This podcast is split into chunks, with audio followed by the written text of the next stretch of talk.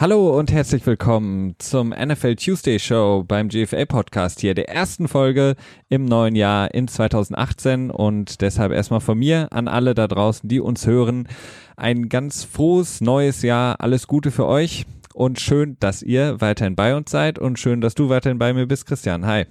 Hi Felix, hallo liebe Zuhörer und natürlich auch von mir alles Gute für das schöne neue Jahr 2018. Wir sind jetzt im zweiten Kalenderjahr, also das Jahr das laufende Jahr haben wir noch nicht ganz voll. Aber das zweite Jahr, das ist sehr schön. Wir sind sehr froh darüber. Und ähm, tja, das Jahr kann ja eigentlich schon fast gar nicht besser beginnen als mit Playoffs. Ähm, das ist natürlich das Schöne, wenn man Football-Fan ist, hat man immer direkt was Schönes im neuen Jahr, auf das man sich freuen kann. Allerdings, äh, ja, war das nicht für alle so schön, dass der Jahresbeginn. Also es gab einige äh, Firewings in der NFL, einige Headcoaches wurden rausgeschmissen. Äh, ein paar Situationen bei GMs hatten wir natürlich viele Assistant Coaches. Das ist, ähm, ja, aber so blöd es klingt, für die meisten interessiert man sich so, nicht so viel. Ne? Äh, also es ist einiges los. Also es hat durchaus einen Grund, dass wir jetzt hier wieder sind und äh, uns mit der NFL befassen. Ja, es hat ja sowieso immer einen guten Grund, warum wir äh, sozusagen auf Sendung sind, ähm, denn ihr hört uns ja gerne und wir machen es gerne. Aber ähm, du hast es angesprochen, wir wollen natürlich in dieser Folge, der ähm, ersten Folge vor den Playoffs, äh, natürlich über die Playoffs sprechen. Wir wollen uns das Seeding angucken und über die Spiele sprechen. Wir wollen da über ein, zwei Verletzungen noch sprechen, die für die Playoffs jetzt, für die Wildcard-Runden am kommenden Wochenende wichtig sind und wichtig werden. Wir wollen natürlich über den sogenannten Black Monday sprechen, äh, der ja der Tag ist, an dem Coaches die Jobs verlieren, an denen dann, wie du es angesprochen hast, neue Coaches in Renn, ins Rennen geworfen werden für die Head Coaching Positionen. Ähm, und genau, so wollen wir das heute ungefähr aufbauen, dass wir uns damit beschäftigen. Wie gesagt, wir werden erstmal damit beginnen und ähm, im zweiten Teil werden wir dann so ein bisschen über die Playoffs noch näher äh, sprechen, über die Spieler und auch noch so einen Ausblick wollen wir auch noch machen über wichtige Spieler, die vielleicht im kommenden Jahr bei anderen Teams spielen werden, andere Uniformen tragen werden im kommenden Jahr.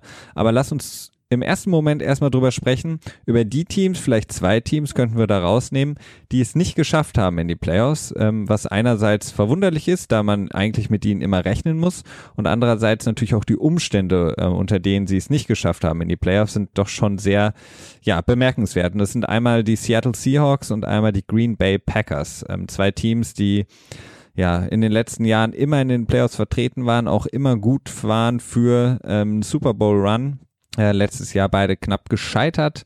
Ähm, fangen wir an mit den Green Bay Packers vielleicht. Da hat sich ja auch schon in den letzten Wochen viel getan. Ähm, unter anderem beispielsweise Devontae Adams, der ja Unglücksrabe, will ich mal sagen, mit seinen zwei, zwei schweren ähm, Kopfverletzungen bzw. Gehirnerschütterungen, die er erlitten hat, äh, wurde ein bisschen belohnt mit einem neuen Vierjahresvertrag über 58 Millionen. Ja, genau, 58 Millionen ist der Vertrag wert, 58,75, um genau zu sein. Danke äh, dafür. gerne, gerne.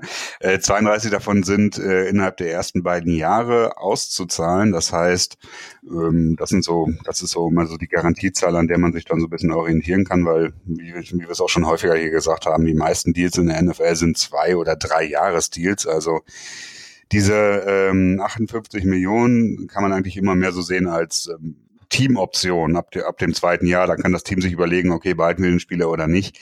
Äh, der Spieler hat natürlich selber nicht die Möglichkeit zu sagen, ich äh, bleib beim Team oder nicht. Das ist ja das übliche Problem in der NFL. Aber erstmal, er hat es auf jeden Fall verdient. Also er hat in diesem Jahr unglaublich gut gespielt. Ähm, ich glaube, hat, hat er dann vier Spiele tatsächlich äh, verpasst. Ja. Ja, vier Spiele durch die beiden Concussions, die er abbekommen hat. Ähm, tja, durchaus ein Unglücksrabe, du hast es da durchaus treffend formuliert. Ähm, ist ein interessanter Deal. Ne, eigentlich nicht. Also eigentlich ist es völlig No-Brainer, wie man so schön sagt, dass er den Deal bekommen hat. Äh, vor allem, wenn man bedenkt, dass Randall Cobb und äh, Jordy Nelson, die beiden anderen ähm, ja, Household Names bei Green Bay, nur noch ein Jahr Vertrag haben in Green Bay und auch jeweils relativ gut verdienen. Also Randall Cobb verdient äh, knapp 10 Millionen im Jahr und äh, Nelson ähnlich auch knapp 10 Millionen Jahr, äh, im Jahr. Ähm, beide Vierjahresverträge laufen jetzt aus in, nach dem nächsten Jahr. Insofern kann man auch gucken, okay, wie macht man da weiter? Werden die beide im Team bleiben oder wird man sich von einem oder anderen trennen? Ist auf jeden Fall sehr interessant zu gucken, wie es da weitergeht.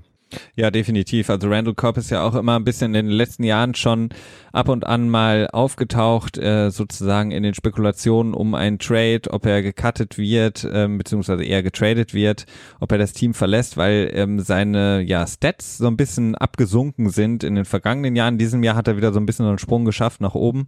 Aber es wird auf jeden Fall interessant und ähm, auch Aaron Rodgers habe ich jetzt äh, mehrfach gelesen, dass es eine große Priorität in der Offseason sein wird. Ähm, ähm, Aaron Rodgers noch wieder langfristig zu binden, ihm quasi wieder einen neuen Vertrag anzugeben, eine neue Vertragsverlängerung sozusagen anzubieten.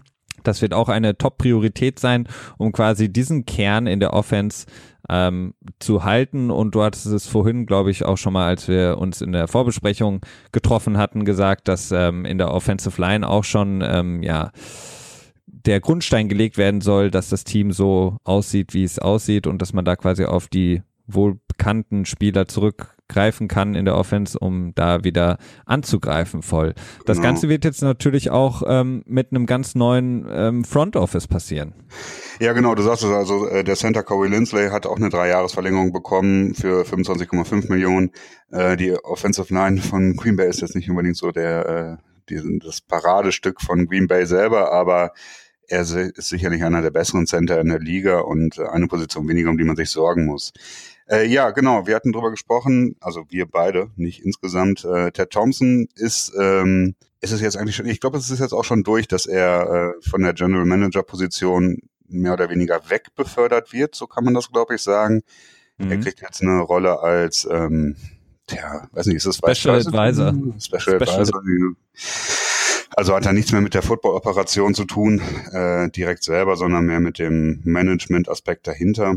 Ähm, dann wird der Posten natürlich frei und er ist auch durchaus in die Kritik geraten. Ich habe mich selber auch so ein bisschen, bisschen manchmal gefragt, okay, was soll das Ganze? Er hat sich natürlich immer sehr äh, zurückhaltend gezeigt auf dem Free Agency Markt, beziehungsweise von äh, Spielern von anderen Teams, die, ähm, tja, die haben die Packers sich nicht so gerne ins eigene Haus geholt. Äh, da hat man auf jeden Fall äh, die Chance, einiges neu zu machen. Und gleichzeitig auch noch Don Capers, Dom Capers, der äh, Defensive Coordinator, ist auch rausgeschmissen worden er hat sich jetzt auch nicht unbedingt mit Ruhm bekleckern können in den letzten Jahren. Nee, also es war jetzt auf jeden Fall auch, ähm, viele Fans waren sehr, sehr unglücklich über diese ganze Situation. Auch Capers war sehr in die Kritik geraten. Ähm, ich bin da immer so ein bisschen zwiegespalten. Ja, auf der einen Seite ist es natürlich gut, auch frischen Wind vielleicht mal reinzubringen, neuen äh, Coach reinzuholen, der vielleicht ein anderes, andere Idee hat von der Defense. Auf der anderen Seite muss man natürlich auch sagen, dass die Packers ähm, es haben auch ein bisschen schleifen lassen in den letzten Jahren ähm, in der Defense wirklich, ja, neue gute Leute zu holen und dieser Ansatz, den du gerade eben beschrieben hast, eben in der Free Agency eher ruhig zu sein und alles quasi durch den Draft aufzubauen, ähm, hat jetzt nicht unbedingt der Defense geholfen und ab und an tut es halt einfach auch gut, wenn man äh, Geld in die Defense steckt und er hatte als Koordinator für die Verteidigung relativ, ja, nicht unbedingt den, den besten Kader zur Verfügung plus die Verletzungen, die sie hatten. Ähm, also ja, muss man sagen, ist es verständlich, dass er weg ist, aber ihn jetzt als den Sündenbock hinzustellen, ist glaube ich auch nicht ganz korrekt. Ja, das stimmt. Da gebe ich dir recht. Äh, es gibt ja im Englischen das schöne Sprichwort, uh, you can't make uh, chicken salad oder chicken poop. Ähm, man muss natürlich mit dem arbeiten, was man hat. Und auf der, auf der anderen Seite des Balls ist es bei Green Bay echt schwierig gewesen. Auch wenn sie natürlich die, die Building Blocks haben, um ähm, Blake Martinez, der jetzt ganz stark aufgespielt hat in dieser Saison als junger Linebacker und äh, Clay Matthews, der ja, ich weiß nicht, ob er ein bisschen alternd ist. Auf jeden Fall an seine Stärke von vor drei, vier Jahren kommt er nie wieder so ganz ran. Das ist eigentlich immer noch so insgesamt sehr solide, aber nicht mehr so der Star quasi, der damals war. Ähm, tja, das Secondary ist irgendwie relativ offen da, ne? Wie man da weitermacht. Muss man mal schauen. Ähm, ich persönlich muss auch sagen, ich finde die Idee eigentlich ist, ist halt super, ne? Wenn du im Prinzip nur eigene gedraftete Spieler im Kader hast dann äh, du hast halt einfach diesen Scouting-Vorteil. Du weißt, wie die Spieler sind. Ne? Du weißt, wie sie sich im Lockerroom, also in der, in der Kabine verhalten, wie sie, ob sie Off-Field-Probleme haben, wie sie, ob sie Leader sind oder so. Das kannst du natürlich einfach alles perfekt einschätzen. Ähm, das Problem dabei ist einfach nur, der Draft ist halt keine exakte Wissenschaft. Ne? Also du kannst nicht sagen, okay, ich äh, drafte jetzt einen First-Round-Pick als Cornerback und den ähm, kann ich für die nächsten zehn Jahre als meinen ersten oder zweiten Cornerback quasi einplanen. Das geht halt einfach nicht. Ne? Also man kann ja Glück haben dabei, aber es gibt auch keinen perfekten Drafter. Ähm, das gibt es einfach nicht. Ja, wobei ich musste da eigentlich widersprechen. Also ich finde es eher einfacher, Spieler in der Free Agency zu holen, beziehungsweise Spieler einzuschätzen in der, durch die Free Agency. Also wenn du quasi Spieler hast, die schon mehrere Jahre in der Liga gespielt haben, ähm, finde ich es deutlich leichter einzuschätzen als jemand, der aus dem College kommt. Ähm, Meinst du jetzt vom, von der Spielqualität? Ähm, einerseits von der Spielqualität auf dem Level, weil sie schon mehrere Jahre auf dem Level gespielt haben und ähm, auf der anderen Seite auch von der Persönlichkeit. Also wenn ich mir jetzt einen mhm. Spieler hole, der vier Jahre in der NFL nicht aufgefallen ist, ähm, gehe ich eine relativ sichere Sache ein. Ich kann natürlich nie ganz sicher sein, aber im College werden ja ich meine, wenn man sich die ganzen Skandale aus den, von den Spielern aus der College-Zeit anguckt, sieht man ja auch immer wieder, wie natürlich die Colleges auch versuchen, diese ganzen Sachen unter den Teppich zu kehren und das nicht an die Öffentlichkeit kommen zu lassen. Und dann auf einmal sind sie in der NFL und dann kommt der erste Skandal und dann kommt auf einmal raus, mhm. mhm. also wie damals im schlimmsten Fall bei Aaron Hernandez, ähm, oh, als dann die Mord Mordanklage kam, da kam auf einmal, ploppte jeden Tag irgendwie eine neue Story aus dem College äh, äh, hoch. Ähm, also da würde ich sagen, ja, du hast natürlich den Vorteil einfach, dass du gute Spieler aus dem College holen kannst im Draft mhm. und du musst sie für ein paar Jahre lang deutlich weniger bezahlen als jetzt äh, Veteranen sozusagen. Aber ich mag den Ansatz generell auch, aber ich glaube, die Spielerevaluierung ist deutlich leichter bei einem Spieler, der schon lange Zeit in, einem, in der Liga sich bewiesen hat. Sowohl ja. spielerisch mhm. als auch menschlich. Ähm, nee, ich meinte eigentlich auch eher, da gebe ich ja auch recht, ich meinte das auch eher darauf bezogen, wem gebe ich das Geld in der Free Agency? Gebe ich da meinem eigenen Draftpick, den ich im eigenen Haus quasi äh, ja, großgezogen habe, ne, ähm, oder mache ich oder gebe ich jetzt halt jemand Fremden von einem anderen Team, wo man dann vielleicht, ähm, man kennt halt vielleicht irgendwie einen Assistant Coach oder so in dem Team, ruft ihn an, sagt man so, hey, wie ist der denn so drauf, ne? Ist er ein Captain Material, kann der ein Leader sein im, im, im Locker Room? Das meinte ich eher, also so Vergleich Free Agent im Vergleich zu Draftpick, der im eigenen Haus dann quasi Free Agent wird. Und du kriegst auch immer den besseren Deal, wenn du einen Spieler frühzeitig verlängerst. Dann kriegst du natürlich Klar. auch ähm, einen günstigeren Deal auf, von der Teamseite her. Definitiv, ja. Das, das ist, das ist korrekt. Ähm, ja, aber ich hatte es gerade angesprochen, die Seattle Seahawks sind so ein bisschen das äh, Gegenbeispiel, oder beziehungsweise nicht Gegenbeispiel, aber sind so ein bisschen auf der anderen Seite von den Green Bay Packers als das Team, was auch eigentlich in die Playoffs hätte kommen müssen, ähm, was die eigenen, ja, an, wie nennt man es, Aspirationen angeht, ähm, hätten sie es auf jeden Fall schaffen müssen. Haben eine insgesamt enttäuschende Saison gespielt, ähm, ohne Russell Wilson, hatten wir mehrfach drüber gesprochen, hätten sie es, ja, wären sie wahrscheinlich schon deutlich vor einigen Wochen schon eliminiert gewesen, was das Playoff-Rennen mhm. angeht. Und auch da scheinen sich jetzt sehr viele Umbrüche aufzutun. Ja, definitiv. Also da die Legion of Boom, die ähm, ja durchaus auch in Deutschland, glaube ich, Bekanntheit, äh, also weitere Bekanntheit auch erfahren hat, die wird sich so wohl wahrscheinlich nicht mehr wiederfinden. Ich glaube, wir hatten das auch schon mal kurz angedeutet. Zum einen haben wir natürlich das Problem, das, was wir, glaube ich, auch gesagt haben, dass Sherman im nächsten Jahr eine relativ hohe ähm, äh, Cap-Nummer hat. Ich glaube, um die 12 Millionen, 11,5, glaube ich, sind das. Das mag ein bisschen viel sein für Seattle, gerade wenn sie sich überlegen, okay, wir müssen jetzt nochmal neu aufbauen und Sherman ist vielleicht nicht mehr der Spieler, der er mal war und Sherman hat auch gleichzeitig durchaus mal Probleme mit den eigenen Trainern gehabt und selber wohl auch ähm, darum gebeten, getradet zu werden oder zumindest hat Seattle ihn nur auf den Trading-Block geworfen. Ich glaube, so war das. Äh, da könnte natürlich dann Sherman auch so ein bisschen äh, angefressen sein. Das wäre so ein Faktor, der weg sein könnte. Und dann hattest du mir gerade eben gesagt in der äh, kurzen Pre-Production, die wir vor dem Pod hatten, dass ähm, äh, Cliff Averill und Earl Thomas, nicht Cam, Earl Thomas, Cam, Cam Chancellor. Chancellor. Mhm, Cam genau. Chancellor, genau. Ähm, Pete Carroll hat in seiner wöchentlichen Radio-Interview-Show, ähm, ähm, also ist ja bei allen Teams so, dass die Head Coaches und einige Spieler in einem wöchentlichen Radio-Interview Fragen beantworten. Und da hatte Pete Carroll natürlich auch von einem Umbruch gesprochen, der sich bei Seattle jetzt auftun wird. Und er hatte dann auch gesagt, was ich sehr überraschend fand, dass Cam Chancellor und Cliff Averill ähm, beide, also wie gesagt, der großartige Safety und der Defensive End ähm, mit ihren schweren Nackenverletzungen, die sie erlitten haben in dieser Saison, Schwierigkeiten haben werden, generell wieder professionell Football zu spielen. Und das ist natürlich, wenn der Coach das schon so sagt, so früh, äh, quasi ja gefühlt 48 Stunden nach dem Ende der Saison, das ist natürlich kein gutes Zeichen. Ähm, und es wird zu beobachten bleiben, ob die beiden zurückkommen, ob sie selber zurückkommen wollen und sich dem Risiko aussetzen. Denn es gibt viele Spieler, die mit ähnlichen Verletzungen ihre Karriere haben beenden müssen. Ähm, eine der wahrscheinlich ähm, ja, gefährlichsten Verletzungen überhaupt, wenn man im Nackenbereich in, ja, wo da quasi die, die Nervenkanäle entlanglaufen, ähm, die für deinen Bewegungsapparat äh, zuständig sind und verantwortlich sind, wenn die in Mitleidenschaft gezogen werden, das ähm, ja, ist wirklich mhm. sehr, sehr bedrohlich. Ja, definitiv. Also das kann man den beiden nur wünschen, dass sie da die richtige Entscheidung treffen. Ob es jetzt, ob es jetzt die Entscheidung ist, weiterzuspielen und denen dann hoffentlich nichts passiert in dem Fall oder es nicht zumindest nicht schlimmer wird oder ob sie die Karriere beenden oder ob sie vielleicht sich ein anderes Team suchen. Ähm, ist alles offen, aber es ist auf jeden Fall viel Umbruch dort. Ne? Also wenn du das anschaust, dann hatten wir auch noch die Geschichte mit Earl Thomas, dass er äh, sich auch nicht mehr so sicher war, ob er bei den Seahawks bleiben wird und dann selber bei äh, den Cowboys angeklopft hat in der Umkleidung und gesagt hat, hey, holt mich doch nächstes Jahr mal.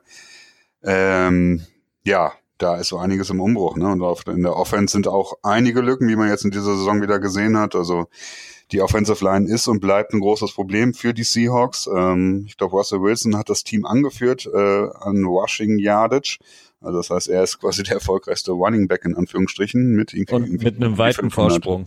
Äh, mit 500 Yards oder so. Das ist äh, ich glaube, er war auch erst der fünfte Quarterback aller Zeiten, der das in seinem Team überhaupt geschafft hat, das Team in Rushing Yards anzuführen. Das ist schon sehr bezeichnend. Also da sind einige Lücken, die äh, deinen Case für Russell Wilson als MVP nochmal sehr viel stärker machen, wenn man sieht, okay, wie viel da an ihm selber dranhängt. Ne? Ja, aber das hat sich wahrscheinlich jetzt erledigt, dadurch, dass sie es nicht deutlich dann doch nicht mehr geschafft haben in die Playoffs und ausgeschieden sind. Aber ja, da, da gibt es auf jeden Fall jetzt die Frage bei den Seahawks. Ähm, macht man so weiter und steckt quasi das, das größere, den größeren Batzen des äh, Salary Caps in die Defense?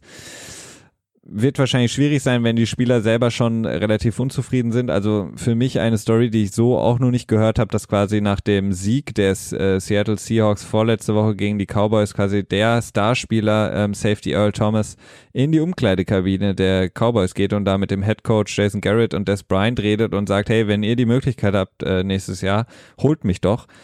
Ähm, und das auch noch ja ganz frei und offen zugibt, äh, das ist natürlich schon äh, interessante Story. Also das sind, der hat ja dann vorher noch so den, sein, seine Probleme mit ähm, äh, Bobby Wagner war es, glaube ich. Also mhm. da ist so ein bisschen Umbruch. Also es wird auf jeden Fall spannend sein, was mit diesen beiden großen Namen, äh, den Seattle Seahawks und den Green Bay Packers sein wird. Und deswegen wollten wir auf jeden Fall ähm, das hier auch nochmal ganz zu Beginn besprechen, denn wenn man sich das Playoff-Picture anguckt, äh, fehlen diese beiden Teams ja, einfach. Äh, das stimmt.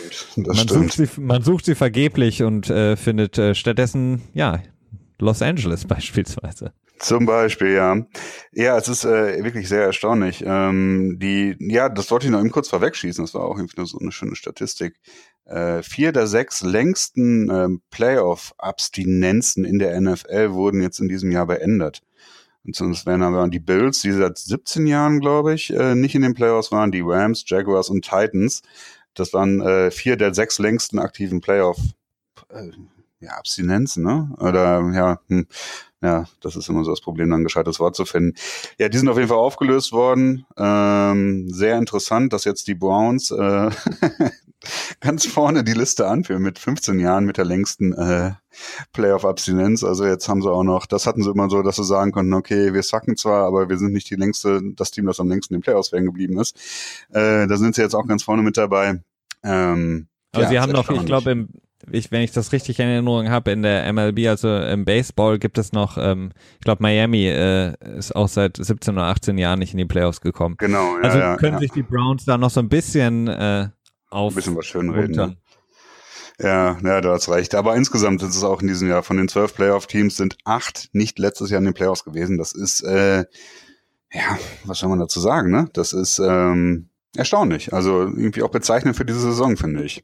Ja, es ist bezeichnend. Lass uns doch vielleicht dann, dann switchen wir so ein bisschen mal unser, unseren ähm, Zeitplan hier, beziehungsweise unsere Aufteilung. Äh, lass uns kurz das Playoff-Bracket äh, mal angucken, wie es sich jetzt ähm, sozusagen nach dem Ende der Saison vor dem ersten Wildcard Wochenende darstellt. Und das haben wir, wenn wir jetzt mit der NFC beispielsweise anfangen, haben wir da das Spiel am 6. Januar ähm, auf NBC Atlanta und Los Angeles Rams. Ähm, Zu der sehr unschönen Zeit, 2.15 Uhr nachts, leider. Leider. Und dann am Sonntag, ähm, das kann man auf jeden Fall schauen, äh, 20 vor 11 müsste es dann sein, unserer Zeit auf Fox, ähm, die Carolina Panthers in New Orleans. Ähm, das ist auf jeden Fall, finde ich, das interessanteste Spiel. Findest du? Ich habe irgendwie das, das, Gefühl, dass New Orleans äh, Carolina relativ äh, leicht handeln wird.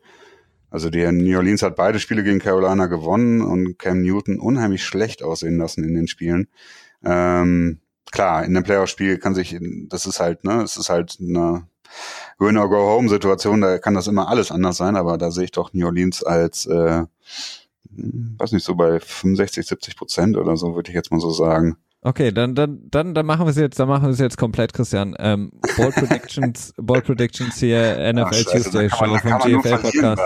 Ja, aber das, das müssen wir jetzt machen. Also, okay, du sagst, also, wie, wie gesagt, ich tippe auf Carolina. Du okay. auf New Orleans. Okay, ich warte, dann lass uns mal mitschreiben. Ja, okay. Felix. Gut. Gut, dass wir es mitschreiben, weil wir haben sonst keine Möglichkeit, das nochmal nachzuhören. Nee, nee, das ist, ähm, äh, sonst vergessen wir das. okay, also ähm, ich sag, Atlanta äh, schmeißt die Rams raus. Echt? Ja. Ah.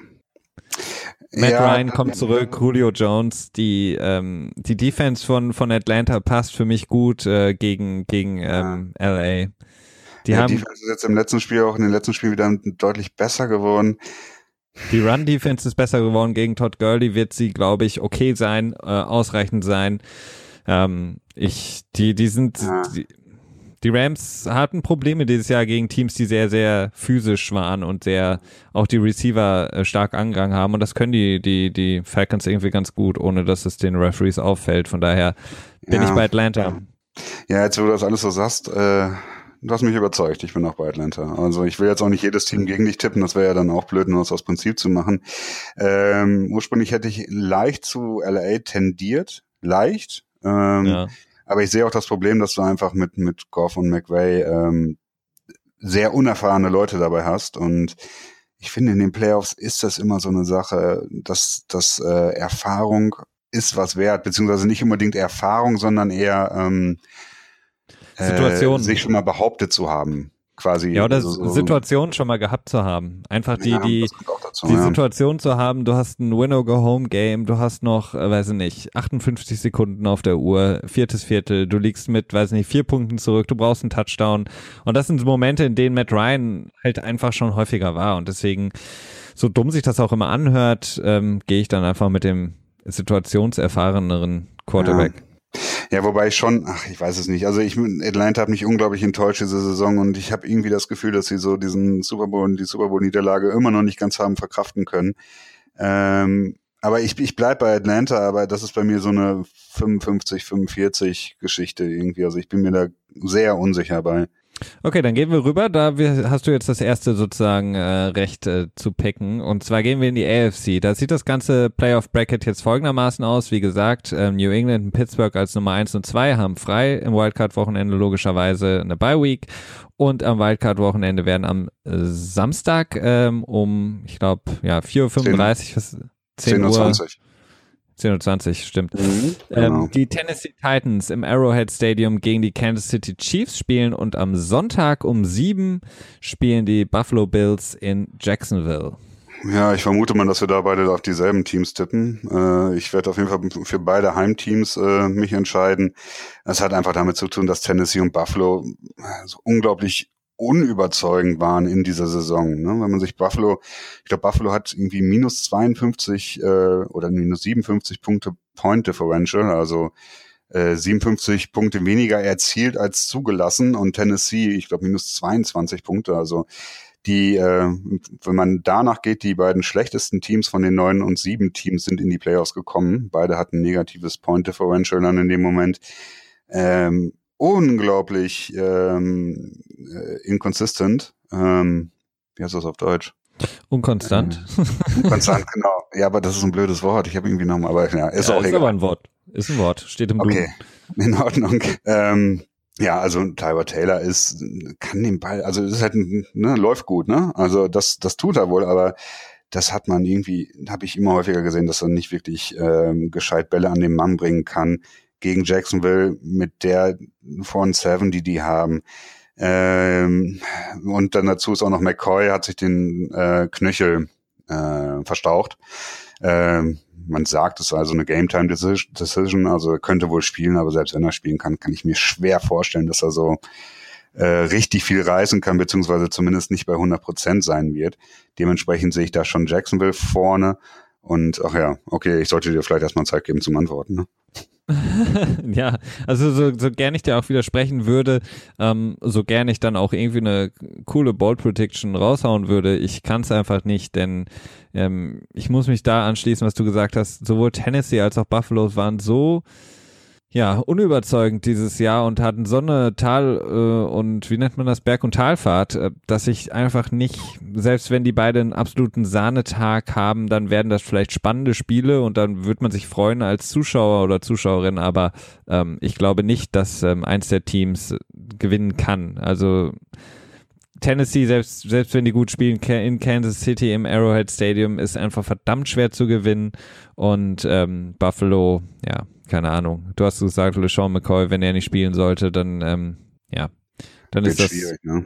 ist das super schwierig. Es sei denn, Jacksonville, äh, also beide Teams brauchen irgendwie so äh, im Grunde genommen schon von Beginn an so ein Momentum-Shift, ähm, mm. ganz frühe Turnover, ganz früh irgendwie Punkte durch Turnover, ganz früh Special Teams Turnover, was auch immer.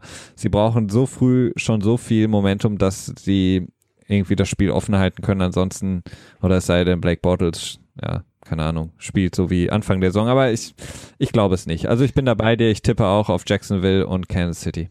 Ähm, wir sollten noch mal eben kurz darauf eingehen, wie die Bills überhaupt in die Playoffs reingekommen sind, weil das war ja doch schon eher eine äh, spannendere Geschichte, ne? Ja, das war, das war die, also es war schon wirklich traurig für für die Baltimore Ravens, die äh, mit einem Sieg äh, den Playoff-Platz sicher gehabt hätten. Ähm, die Niederlage war sozusagen dann der Türöffner für Buffalo und mhm. sie haben verloren gegen die Cincinnati Bengals und zwar auf eine unglaubliche Art und Weise. Ich glaube, es war ähm, mit 47 Sekunden äh, noch zu spielen, lagen sie mit vier Punkten vorne.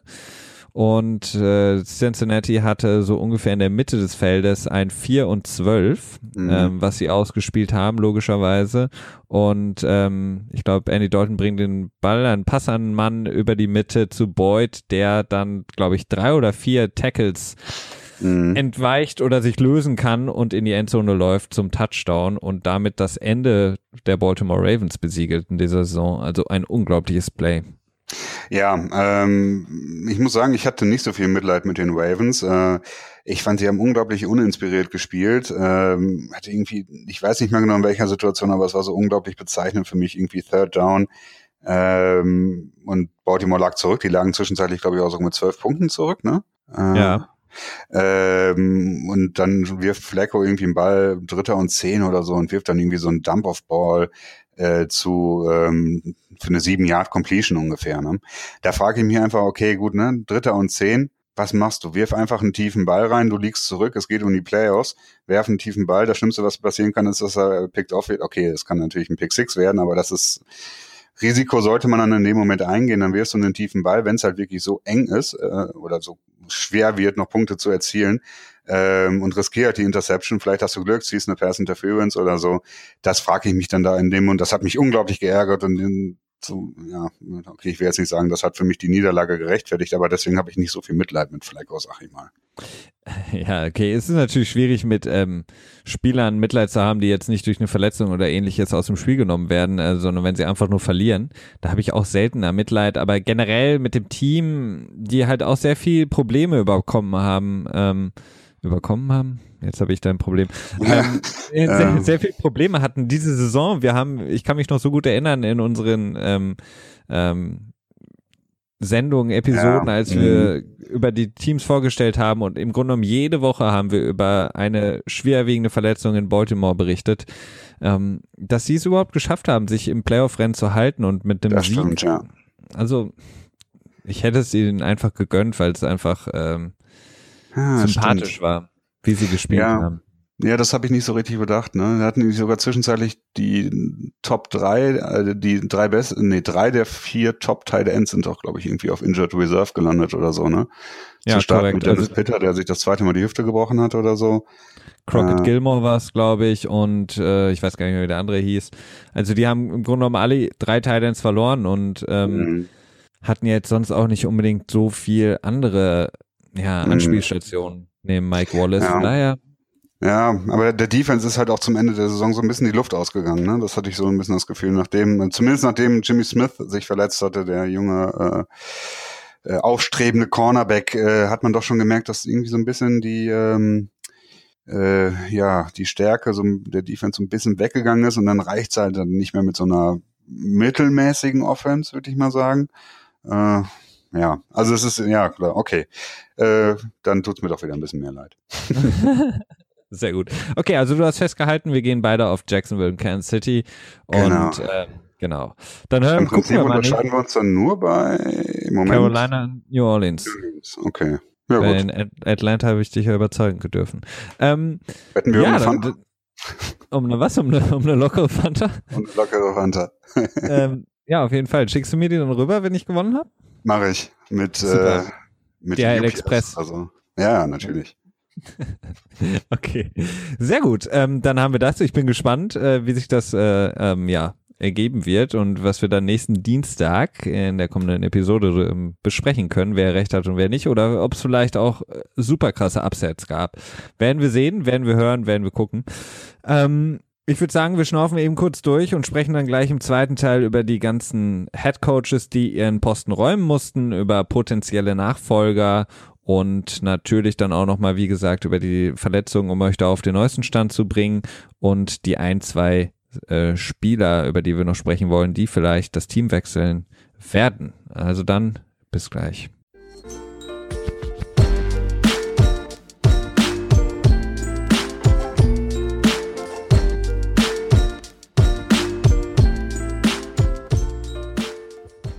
So, dann wollen wir diesen Black Monday ähm, auf jeden Fall mal ein bisschen aufarbeiten hier äh, beim NFL Tuesday vom GFL Podcast. Wir hatten so ein paar, ähm, ja, Head Coaches, die ihren Stuhl räumen mussten, die quasi gefeuert wurden, bei denen es relativ klar war, auch schon seit einigen Wochen klar war. Ähm, da vielleicht ganz am Anfang ähm, zu nennen wäre Chuck Pagano, der Head Coach der Indianapolis Colts. Also Pagano eigentlich in den letzten zwei Jahren relativ, ja, ja, nicht wirklich überzeugend. Das Team insgesamt ähm, nicht überzeugend. Die ganze Andrew Locke-Saga ähm, hat natürlich nicht unbedingt geholfen, aber wenn man überlegt, dass sie 2014 noch im AFC Championship waren, ähm, waren die Na Jahre danach eigentlich alles andere als gut. Er endet jetzt mit einem 53 zu 43 Rekord, also 53 Siege bei 43 Niederlagen, aber eben dieses Jahr vier Siege nur bei zwölf Niederlagen haben sein, ja, sein Aus besiegelt. Ja, definitiv. Ähm, Chuck Pagano muss man wirklich sagen, ist einer der ähm, freundlicheren äh, Coaches. Ja, freundlich und, weiß nicht, irgendwie sympathischer, würde ich vielleicht sagen. Also ich mag ihn ehrlich gesagt ganz gerne. Ich fand, äh, ich finde ihn irgendwie von seiner Art sehr lustig, als er irgendwie vor zwei, drei Wochen in der Pressekonferenz irgendwie ewig lang schwadroniert hat äh, über Und täglich grüßt das Murmeltier, den Film aus dem, weiß ich, Ende der 80er, Anfang der 90er Jahre mit Bill Murray, wo es darum geht, dass er immer denselben Tag wieder erlebt. Und äh, ich glaube, er wollte damit irgendwie andeuten, dass er äh, das, was ich, er immer wieder was versucht und nichts ändert sich oder so. Ich weiß es nicht ganz genau. Was ganz lustig war, dass er mit den Reportern, die es nicht verstanden haben, hat sich so ja, über die lustig gemacht, weiß ich nicht, aber sie so ein bisschen geneckt.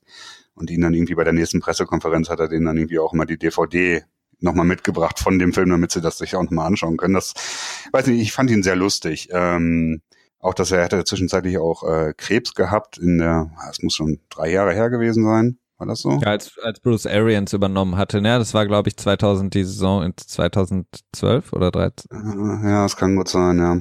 Aber insgesamt muss man schon sagen, der Erfolg ist ähm, ausgeblieben. Ne? In dem Championship Game 2014 gegen die Patriots sind sie sang- und klanglos untergegangen. Äh, den Score weiß ich nicht mehr, weiß nur, dass sie gar keine Chance hatten. Das heißt, ich vertue mich da jetzt völlig. Aber die haben ja auch die erste Halbzeit äh, mit äh, underinflated äh, ja, äh, ja, genau. Ja, stimmt. Ach Gott, ja, ja, die ganze Geschichte. Ja, da können wir dann vielleicht in der Offseason nochmal so ein komplettes Programm darum machen, was das für Also ich glaube, das war, das war ein ähm, Point Differential von mehr als 20. Ja, also das war ein ganz klar entschiedenes Spiel.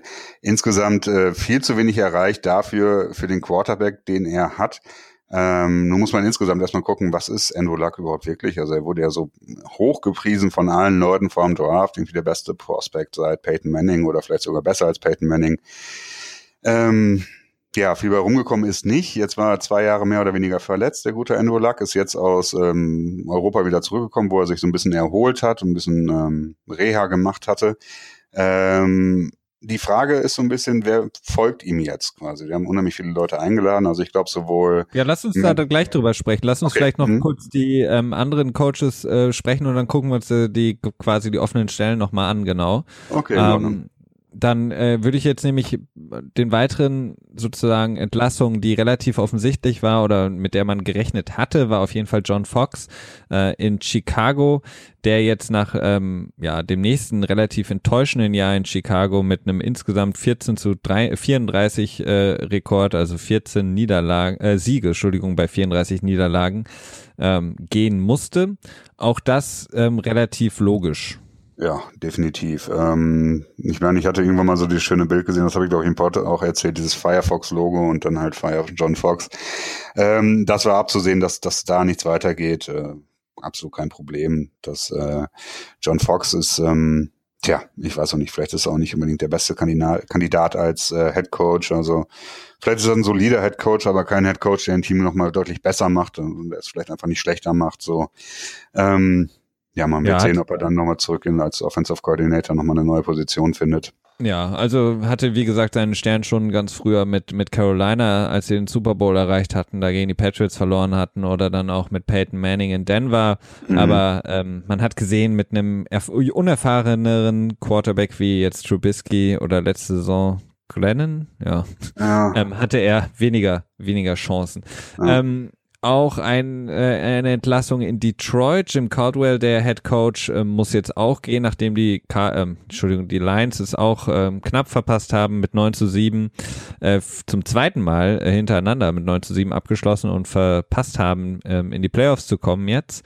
Muss auch er gehen. Ähm, war so ein bisschen zu erwarten, hätte jetzt aber auch nicht großartig überrascht, wenn er vielleicht noch hätte bleiben dürfen aufgrund seines ähm, ja Pedigree, also aufgrund dessen, was er in der Vergangenheit mal äh, erzielt hatte. Sein Name ist ein bisschen größer vielleicht, deswegen hat man noch ein bisschen an ihm festgehalten, aber jetzt ist er auch entlassen worden.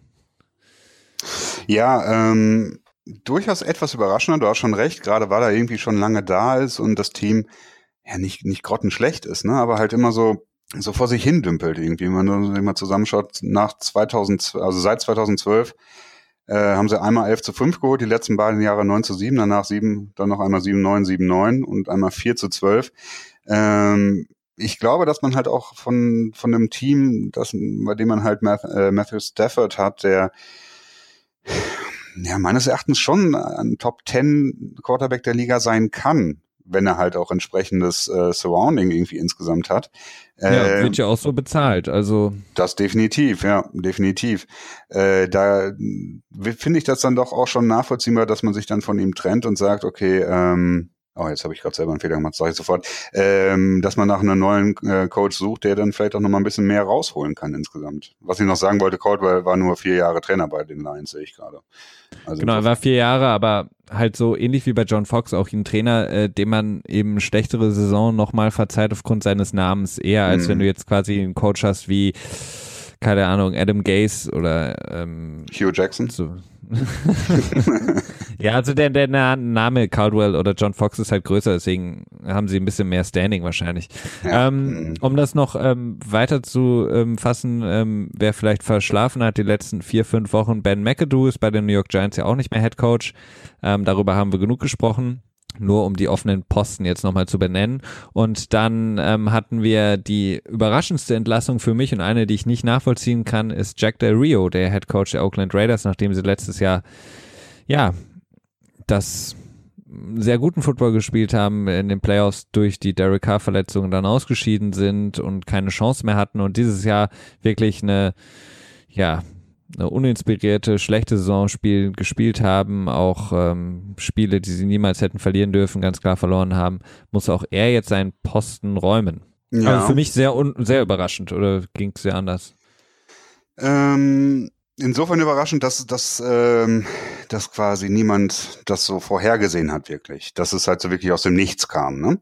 Äh, normalerweise ist es ja so bei den meisten äh, Coaching-Decisions, das ist immer schon relativ im Vorfeld klar, okay, da passiert was oder vielleicht passiert da was. Äh, so dass das tatsächlich ein bisschen in der Hinsicht schon überraschend war.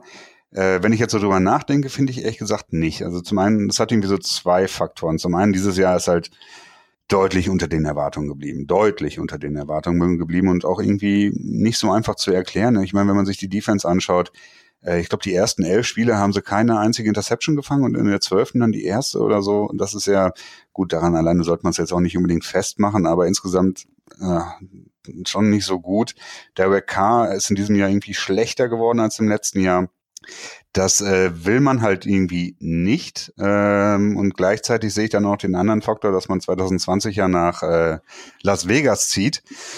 Und da wird man halt, ja gut, da kann man mit Del Rio natürlich als Coach arbeiten, aber das ist halt nicht so, so, so ein Magnet für, äh, für Fans halt irgendwo.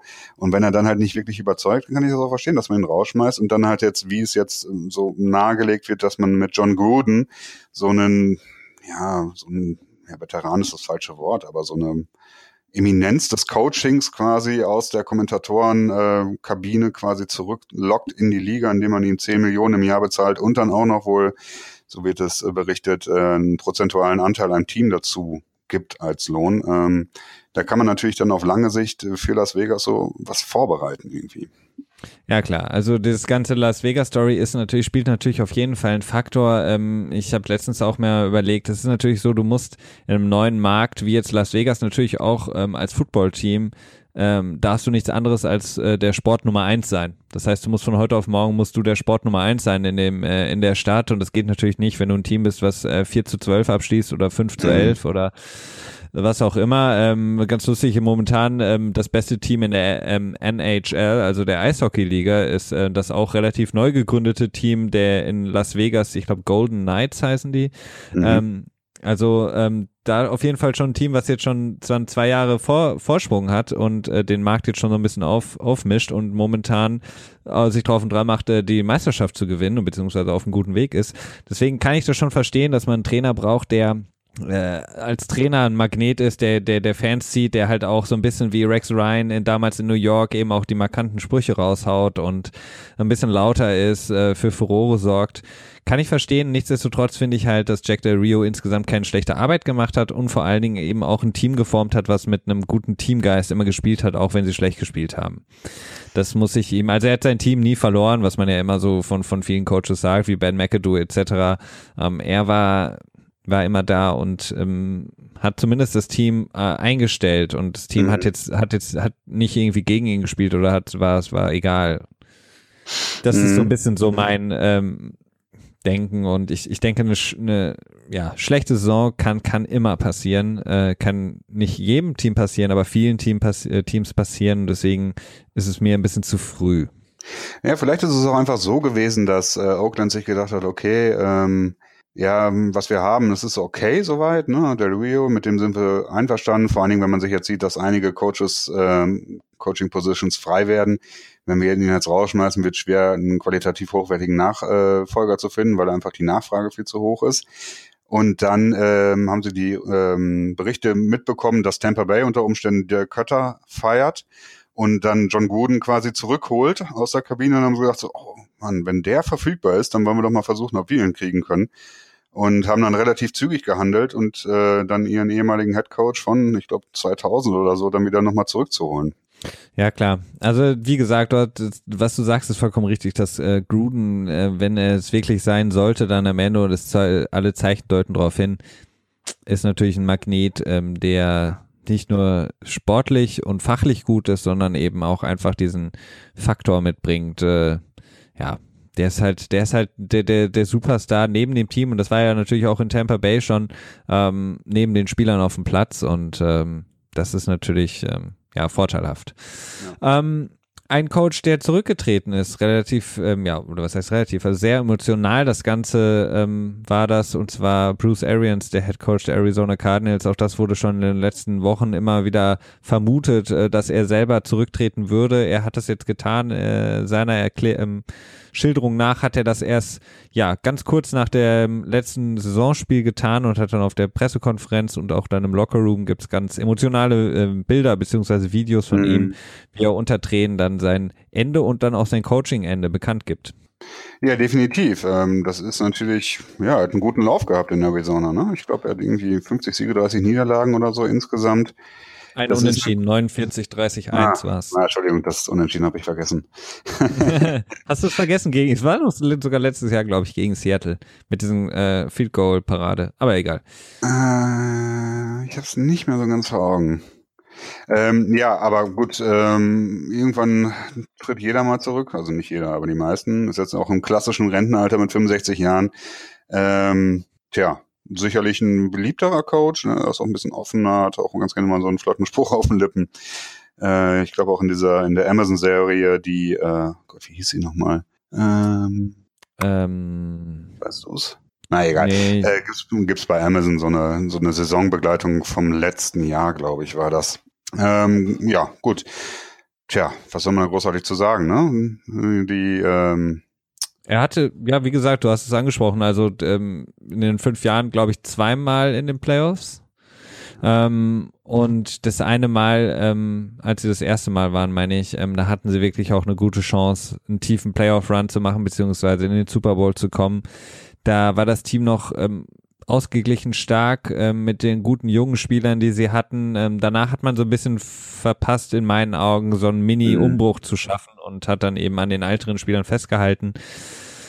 Lobenswert zu erwähnen, vielleicht äh, kann man auch mal kurz an der Stelle sagen, Chandler Jones, äh, ähm, Defensive End Schrägstrich Outside Linebacker der Arizona Cardinals, hat dieses Jahr den Sack-Titel gewonnen mit 17, 17,5, 17 Sacks. Mhm. Ähm, auch, auch nicht schlecht, ähm, aber äh, Coach Arians ähm, hat auf jeden Fall so ein bisschen in meinen Augen dann auch das ähm, Verletzungspech äh, mit David Johnson natürlich und dann auch mhm. ja Carson Palmer, der nie wirklich durchgespielt hat, aber er hat da insgesamt einen guten, auf jeden Fall einen guten Run gehabt und hat Arizona ähm, ja aus einem kleinen Loch wieder rausgeholt, in das, das sie gefallen war, nachdem Kurt Warner da gegangen war. Mhm. Ja, definitiv. Also es war schon, schon ein schöner One, irgendwie auch so ein Lauf, der überdurchschnittlich gut ist auf jeden Fall. Ähm, und auch genau wie du sagtest, das Problem ist, dass das Team jetzt ein bisschen überaltert ähm, mit Larry Fitzgerald, der ja nach wie vor noch einer der besten Slot-Receiver in diesem Jahr war. Das hat mich auch so ein bisschen überrascht.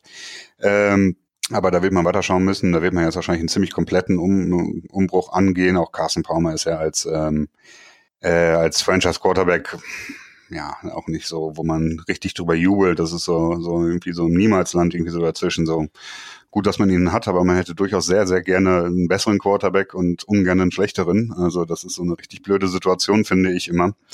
Da will man mal sehen, wie es weitergeht. Ähm, aber es ist, äh, ja, es ist spannend.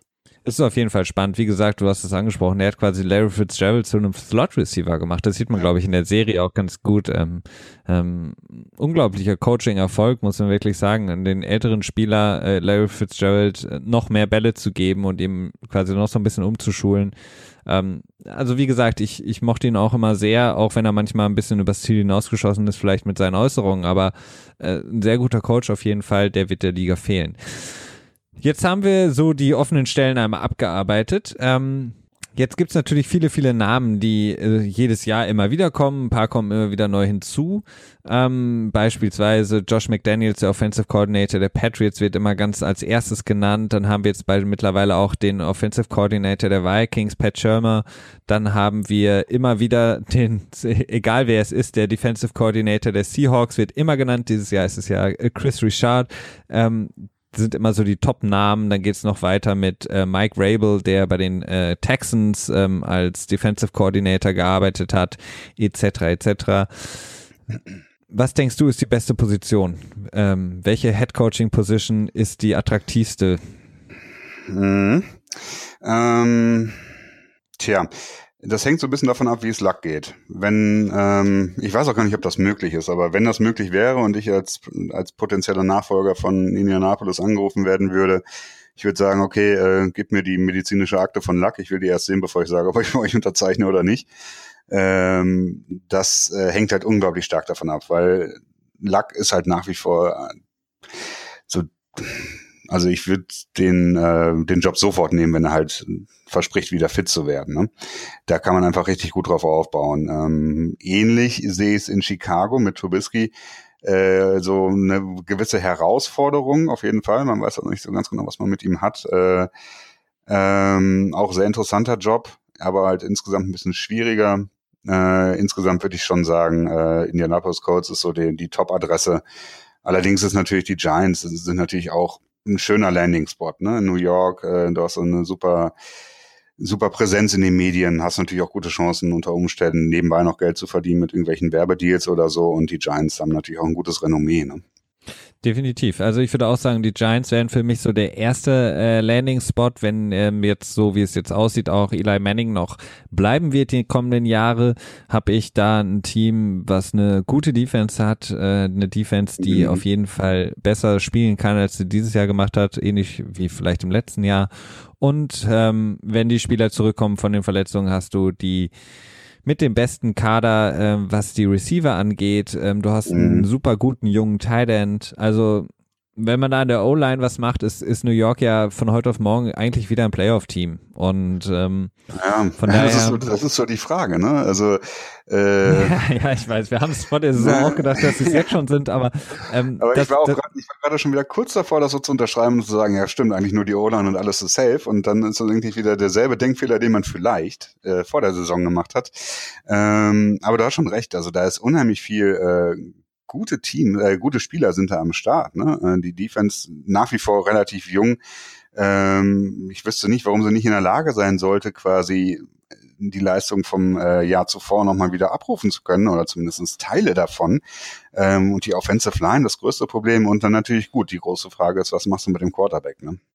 Ja klar, aber wenn er, wenn er sagt, ey, wenn er dir noch zwei Jahre gibt, dann hast du zumindest einen zu, einigermaßen zuverlässigen Quarterback, der spielt, der, auf den du dich verlassen kannst, der vielleicht äh, ja, Abfall hat, was seine Armstärke angeht und nicht mehr dem Ball so die 50 Yards äh, das Feld runterdreschen kann wie in seinen Super Bowl Runs, aber er ist noch immer ein guter Quarterback.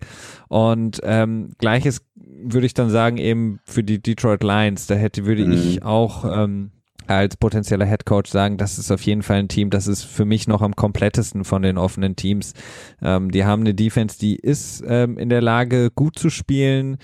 Jetzt natürlich die Frage, Ezekiel, Ansa, äh, Ezekiel Ansa, der ähm, jetzt, glaube ich, Free Agent wird im kommenden Jahr, kann man ihn halten als der Top Pass Rusher? Ähm, kann man vielleicht äh, Matthew Stafford noch ähm, der ein, die eine oder andere ja, Waffe hinzufügen, vielleicht noch einen Receiver holen. Ähm, ja, das du brauchst so halt ganz klar so, so einen Number One Receiver, den brauchst du da. Ne? Also Jones hat das nicht ganz erreichen können. Tate ist es halt auch nicht. Ja, es ist ein Slot Receiver. Das, ja, genau. Du hast halt zwei, du hast also zwei Nummer zwei Receiver quasi, aber dir fehlt halt ein Nummer eins Receiver. Das ist so die, so die, der größte Bedarf, den ich halt irgendwie so da sehe. Genau, aber das wäre sowas, wo ich zum Beispiel sagen würde, der ähm, Josh McDaniels, der hätten, glaube ich, die Patriots auch kein Problem mit ihn äh, in die NFC zu schicken, zu den Lions der, glaube ich, mit der Kreativität, die er mitbringt, auch ähm, ja, nicht die mhm. unbedingten absoluten Nummer 1 Receiver äh, gut aussehen lässt, ähm, der da eben quasi Plays kreieren kann, ähm, kreativ mhm. sein kann. Denn ähm, macht ja in New England auch nichts anderes.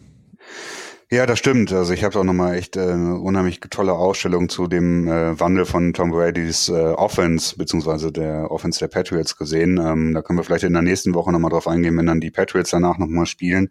Sehr interessanter Wechsel von Tom Brady, die, der hauptsächlich dann halt kürzere Pässe gespielt hat, so um die sieben Yards, klassisch zu den Slot-Receivern, zu Julian Edelman. Und dass sich das in diesem Jahr sehr stark geändert hat, zu viel mehr Pässen, die länger sind insgesamt im Schnitt äh, trotzdem mehr Pässe zu den Running Backs, die ja tendenziell eher kürzer sind und halt auch halt viele tiefe Bälle. Und das ist so ein komplett neuer, ähm, neuer Ansatz quasi der Patriots Offense ist, ähm, die mich auch während der Saison manchmal sehr verwundert hat, weil das ja sehr ungewöhnlich ist. Aber dafür, dazu dann vielleicht in der nächsten Folge ein bisschen mehr. Äh, da können wir dann nochmal näher drauf eingehen. So im Moment fehlt so ein bisschen die Relevanz dafür. Aber Josh McDaniels ist äh, unglaublich gefragt. Ich glaube, der hat äh, fünf Anfragen von irgendwelchen Teams bekommen, ob er nicht Headcoach werden will bei dem. Offiziell fehlen, glaube ich, jetzt noch, ähm, ich, ich, ich habe noch nichts gehört von den Raiders, aber ähm, da ist ja jetzt offensichtlich Gruden der, der Mann. Aber sonst von den Giants, Colts, ähm, Lions und Bears hat er eine Anfrage gehabt, ähm, ihn interviewen zu dürfen. Ja, ja macht, macht natürlich ja. Sinn. Ja, ähnlich Matt Patricia, der auch, ich glaube, drei, drei Anfragen bekommen hat, auch von den Lions, glaube ich. Und lass mich kurz schauen, von den Giants und von den Colts auch.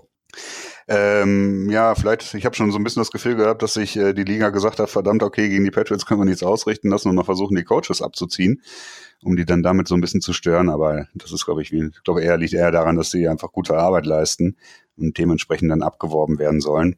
Ähnlich auch ähm, Flowers, oder wie hieß der?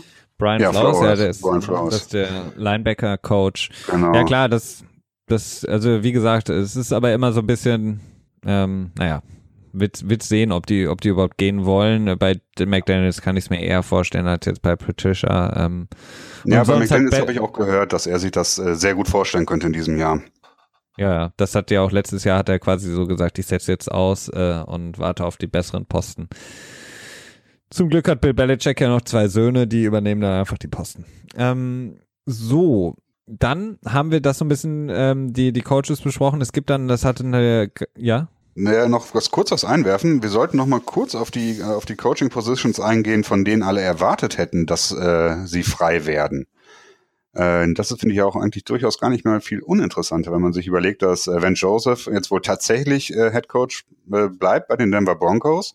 Ja. Das sah ja zwischenzeitlich auch sehr stark so aus, als wenn äh, John Elway ihn feuern würde. Ich habe so ein bisschen das Gefühl, dass er gemerkt hat, oh shit, ich werde wohl nicht den Kandidaten kriegen, den ich gerne hätte, dann behalte ich ihn doch lieber glaube, er hat wortwörtlich gesagt, so ja, nachdem ich nochmal eine Nacht drüber geschlafen habe, habe ich mich entschieden, Van Joseph zu behalten. Und dann irgendwie nochmal einen Tag später oder ein paar Stunden später dann nochmal gesagt, so ja, man muss auch ganz ehrlich sagen, die Quarterback-Situation, die ich Van Joseph an die Hand gegeben habe, damit kann man jetzt auch nicht so viel erwarten. Deswegen soll, ich, soll er nochmal ein Jahr länger eine Chance kriegen nach seinem ersten Jahr als Coach, überhaupt als Head Coach. Das fand ich ähm, leicht überraschend, würde ich mal sagen. Äh, dass Hugh Jackson bei den Cleveland Browns bleibt, fand ich sehr überraschend. Ähm, nachdem er es in 32 Spielen geschafft hat, einen Sieg zu erringen und dabei noch einmal dann halt auch natürlich 0 zu 16 bei, äh, abgeschnitten hat äh, und die Stadt Cleveland jetzt sogar eine Parade abhält, um das 0 zu 16 zu feiern. Das ist ja auch äh, unheard of, also das hat man noch nicht so richtig erlebt. Das ist äh, sehr zynischer Humor dann. Ähm, naja, ja, und ähm, da kann dann noch weitergehen. Wir hatten über Marvin Lewis gesprochen in äh, Cincinnati, genau. auf jeden Fall sehr mhm. enttäuschend, schon seit mehreren Jahren, seitdem sie nicht mehr in die Playoffs gekommen sind. Ähm, beziehungsweise ein Playoff-Spiel gewinnen konnten. Und ähm, dann könnte man natürlich auch noch sagen, Dallas Cowboys, die mit sehr, sehr mhm. hohen Erwartungen in die Saison gestartet sind und Jason Garrett, wir haben es sehr, sehr häufig in dieser ähm, Saison in mehreren Episoden besprochen, ähm, viele Fehler von ihm auch gemacht wurden. Ähm, der ist ganz, ganz sicher, so sagt Jerry Jones. Also da wird es keine Veränderung geben. Für mich auch ähm, etwas, wo ich sage, gut, da würde ich als Dallas Cowboys, wenn Joe, ähm, ja, Gruden, Joe, Joe sage ich schon, Joe Gruden, ähm, frei wäre, würde ich definitiv versuchen, ihn zu holen. Ähm, mit dem Namen Dallas Cowboys ähm, hätte man da auch eine Chance, aber okay. Ja, das hat mich auch sehr überrascht. Und dann sagt Jerry Jones, ja, ich bin sehr zufrieden mit meinem Coach, äh, Coaching-Staff, aber es werden ganz viele Wandel kommen. Äh, allerdings Head Coach und Offensive und Defensive Coordinator sind safe. Fand ich auch sehr merkwürdig. Äh, ich weiß auch nicht so ganz genau, was, ich blick da nicht so ganz durch. Also ich habe mich zweifle dann immer so ein bisschen an mir selbst, wenn ich denke, okay, irgendwie, das ist doch so offensichtlich, dass das nicht richtig läuft. Und äh, wenn er dann so offensichtlich dagegen anderer Meinung ist, naja, egal, äh, ist es wie es ist. Ähm, dann gibt's noch Tennessee Titans. Ähm, Mulaki hat auch noch eine große Chance gefeiert zu werden, so wie sich das anhört. Also wenn er das äh, in der Wildcard Round wohl nicht gewinnen wird, dann ist so jetzt Stand der Gerüchte im Moment, dass er wohl dann rausgeschmissen wird, weil er ja, man nicht so zufrieden damit ist. Das ist natürlich auch nochmal ein extra Druck. Ähm, ja. Okay, gewinn mal gegen Kansas City in Arrowhead Stadium im Januar, genau. äh, dann bleibst du Trainer. Das ist, das ist super guter Druck, ja. Ja, da geht's, du kannst es im Grunde noch weiterführen. Äh, ja. Houston, Houston wäre auch ein Kandidat, ähm, ähm, dann auch ähm, Tampa Bay Buccaneers, du hattest es angesprochen, Dirk Kötter, ähm, im Grunde genommen auch nach einer Saison, wo sie letztes Jahr noch einen super Run gemacht haben, hätten in die Playoffs kommen können, dieses Jahr unterdurchschnittlich abgeschlossen. Ja. Genau. Ja, stimmt. Houston ist nochmal so ein, so ein Punkt, wo die Patriots nochmal echt ordentlich geärgert werden könnten, wenn nämlich Nick Casario, der eingeladen wurde, die ähm, ja, so halbvakante GM-Position einzunehmen. Ne? Der GM von Houston hat sich jetzt quasi für mindestens ein Jahr rausgenommen, weil seine äh, Frau stark erkrankt ist. Dementsprechend suchen sie quasi ein Replacement für ihn und dann höchstwahrscheinlich auch länger, zumindest wenn es gut läuft. Nick Casario ist mal wieder ins Gespräch gekommen, der äh, langjährige, ja, nee, de facto GM von den Patriots will ich nicht sagen. Ähm, offiziell, weiß nicht, was er für einen Titel hat. Äh, ich weiß auch nicht, ob er, ich glaube auch nicht, dass er, nee, der wird definitiv nicht Verfügungsgewalt über den Roster haben, zumindest nicht das letzte Wort. Aber er macht Aber da gute Arbeit. Meister, Meister der Evaluierung ist er in der vorbereitenden Evaluierung, würde ich mal sagen. Ja. Also mhm. überblickt das Ganze klar. Ähm, auch äh, ein weiterer Fun Fact, den man noch vielleicht, ähm, beziehungsweise Fun Fact, also was ganz lustig ist, ist, ähm, die 49ers und die Oakland Raiders werden, was ihre Draft-Position angeht, äh, einen Coinflip brauchen. Ja. Denn äh, beide haben mit dem gleichen Rekord abgeschlossen und beide haben den gleichen Tiebreaker. Das heißt also, die Stärke ihrer, ihres Schedules ist äh, ähnlich, also beziehungsweise genau gleich und deswegen, genau, ähm, können mhm. sie ähm, ja, sind sie auf der gleichen Position, was den Draft angeht und deswegen wird ein Coin geworfen, um zu entscheiden, wer die Position bekommt. Also ich glaube, es geht um 9 und 10, kann das sein? Äh, ja, 9 und 10. Und letztes genau. Jahr hatten wir das, glaube ich, auch zwischen Position 13 und 14, glaube ich, die Colts und äh, Philadelphia. Philadelphia. Ja, ja, also sowas ist immer lustig, so diese, diese spaßigen das, äh, Randgeschichten, ne? Das äh, hat natürlich auch einen Effekt auf den äh, Jimmy Garoppolo Trade äh, zu den äh, 49ers, denn die haben ja ihren Second Round Pick abgegeben dafür und dann wird sich entscheiden, ist es der 41. oder der 42. Pick. Jimmy also, GQ.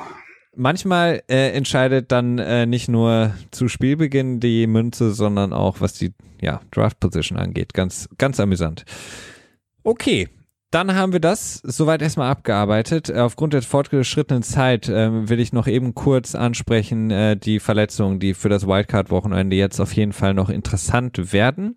Und zwar ist das einmal ähm, der Left Guard Andy, Andy Levitre von den Falcons äh, wurde auf die Injured Reserve ähm, gepackt mit einem Trizepsverletzung. Äh, er hat versucht nochmal in der, ähm, ich glaube jetzt letzte Woche nochmal versucht zu spielen, ähm, wurde dann aber relativ schnell wieder aus dem Spiel genommen. Und Ben Garland hat dann übernommen, ist auf jeden Fall für die Falcons jetzt im Spiel gegen die Rams. Ähm, ja, ein starker Minusfaktor auf jeden Fall gegen einen starken Pass Rush von den Rams, wenn der Starting Left Guard raus ist. Dann ähm, haben wir es schon kurz angesprochen vorhin. LeSean McCoy ist eine Game Time Decision. Das heißt, wir wissen heute noch nicht, ob er spielen wird. Gegen Jacksonville sollte er nicht spielen. Für Buffalo, ähm, ja, kann man die Chancen nochmal 20 Prozent runterrechnen. Und Mike Tomlin hat gesagt, ähm, dass Antonio Brown mit seiner äh, Wadenverletzung auf jeden Fall einen guten Fortschritt macht. Würden die Steelers dieses Wochenende spielen müssen, wäre er wahrscheinlich äh, nur nicht ganz in der Lage äh, zu spielen, aber durch die extra Bye Week wird es wohl so sein, dass Antonio Brown zum ersten Spiel in den Playoffs für die Steelers wieder auf dem Feld stehen wird. So sieht's aus. So sieht's aus. Jetzt sind wir auch schon wieder äh, ziemlich weit in der Zeit vorangeschritten. Wir hatten ja eigentlich noch einen Themenkomplex äh, mit den äh, möglichen Teamwechseln oder den großen Spielern, die wir äh, ja bei einem anderen Team nächstes Jahr sehen. Vielleicht sparen wir uns das noch ein bisschen auf. Wir haben da sowieso noch ein paar Themenkomplexe, die wir besprechen wollen, die für die Offseason auf jeden Fall interessant werden. Oh, gute Rückblick Idee ihr eine, mal eine Frage habt oder irgendwie einen Themenvorschlag habt, was wir uns mal in der Offseason vornehmen können, sei es jetzt zum Beispiel, wie ist das nochmal genau mit dem Salary Cap? 89 Prozent müssen äh, irgendwie immer an des Salary Caps quasi bezahlt werden. Was bedeutet das zum Beispiel genau? Oder ähm, äh, Injured Reserve, wie genau läuft das, wenn man davon wieder zurückkommt? Man hat ja irgendwie immer zwei Möglichkeiten, Leute davon zurückzuholen oder so. Oder, ach, keine Ahnung, fällt hier noch was ein? Ähm, ja, wie, wie laufen generell Vertragsverhandlungen? Wie sehen Verträge aus? Wieso werden Teams, ähm, wieso können Spieler nach zwei Jahren relativ günstig wieder rausgeschmissen werden? Was bedeutet das, wenn der äh, Signing-Bonus quasi prorated, also vorbezahlt wird, etc. pp. Also da gibt es viele Fragen. Auf jeden Fall zu generell Verträgen, ähm, glaube ich, ist somit das spannendste Thema insgesamt. genau, da fragt uns auf jeden Fall gerne, generell, wenn ihr Fragen habt, fragt uns, äh, genau. schreibt uns. Twitter, wie gesagt, auf der Homepage gfa.blog und natürlich Twitter. Und ähm, ja, dann würde ich sagen, ähm, machen wir hier einen Cut für diese Woche, auch wenn wir natürlich gerne noch ein bisschen weiterreden würden, aber wir wollen es jetzt auch nicht überstrapazieren. Ähm, ja. Ja, wir haben echt noch, hätten noch viel zu reden. Wir hätten noch aber, viel zu reden. Wir hätten noch viel zu reden, aber das ähm, ist natürlich auch gut, gerade diese Themen, die so ein bisschen über die normalen Themen hinausgehen, so ein bisschen Hintergrundinfos sind, die ähm, sind natürlich auch gut, wenn wir sie im Petto haben für die footballfreiere Zeit. Für die das trockenere heißt, Zeit. Genau. Nicht vergessen, diesen Samstag ist schon Football, die Playoffs beginnen. Wie gesagt, wir haben darüber gesprochen, wie das Playoff-Picture aussieht. Wir haben die Coaches besprochen. Ähm, wir werden uns das genau angucken, ob unsere Bold Predictions eintreffen und ob ich oder Christian eine Fanta äh, nach Münster bzw. Berlin schicken müssen. Ähm, wir hören uns auf jeden Fall nächste Woche wieder äh, beim NFL Tuesday hier vom GFL-Pod. Ich sag vielen Dank dir, Christian, euch allen da draußen. Eine schöne Woche, schönes Football-Wochenende. Bis dann. Ciao.